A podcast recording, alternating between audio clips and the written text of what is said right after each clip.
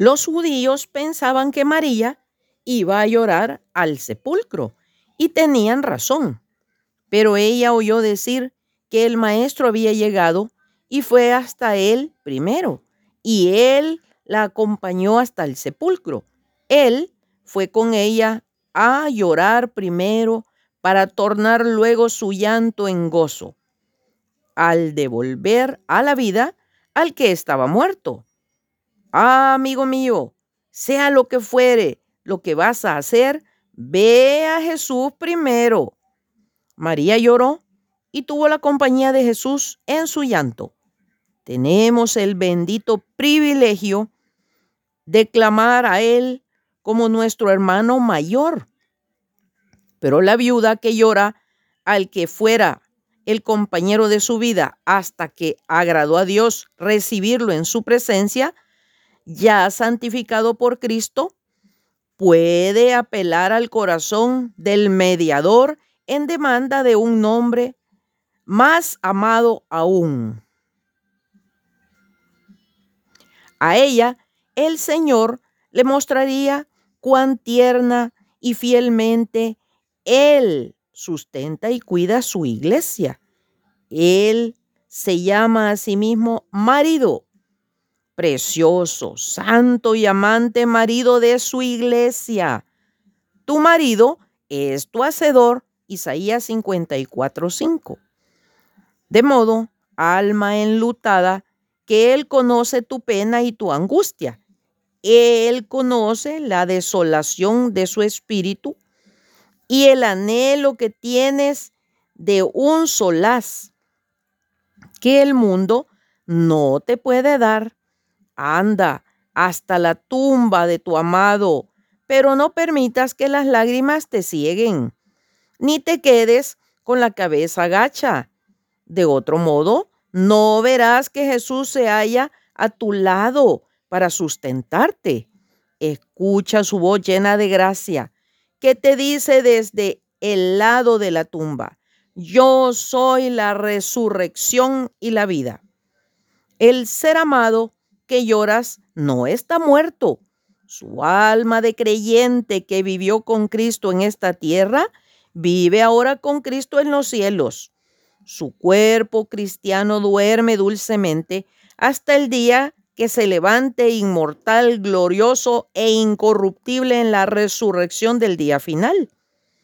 Tus desvelos, cuidados, ansiedades y el amor que le demostraste no pudieron salvarlo del sufrimiento, de la enfermedad ni de la muerte. Pero el amor de Jesús lo libró de todo eso y lo trasladó hasta el hogar donde no existe el pecado ni el dolor, donde no habrá más muerte, dolor ni llanto, porque las primeras cosas ya pasaron. Aquí te uniste a Él en un amor superior al amor terrenal, el amor de Cristo, y en ese amor siguen unidos para siempre. Levanta la vista y mira más allá de tu pena mortal mira hacia el hogar donde tendrás perpetua bendición. Cristo estuvo en la tumba y la endulzó para que en ella durmieran sus amados y los tuyos. Pero tú, cuando te paras a mirar el sepulcro, no mires lo que hay dentro, mira lo que Jesús hizo.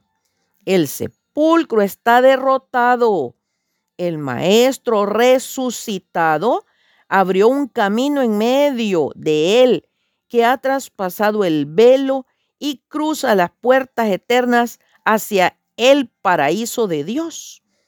Hacia allá dirígete y cuando te encuentres cerca de la patria celestial, verás que está esperando para darte la bienvenida. Alguien más resplandeciente que un ángel en cuyo aspecto transfigurado reconocerás a aquel que no has perdido, pero que ha partido antes que tú a la casa de nuestro Padre Celestial. Si muero y te dejo sola por un momento, no seas como las demás que guardan largas vigilias por el polvo silencioso y lloran. Demuéstrame tu amor. Regresa a la vida, sonríe, anima tu corazón y tu mano temblorosa para que hagas algo en favor de almas más débiles que tú.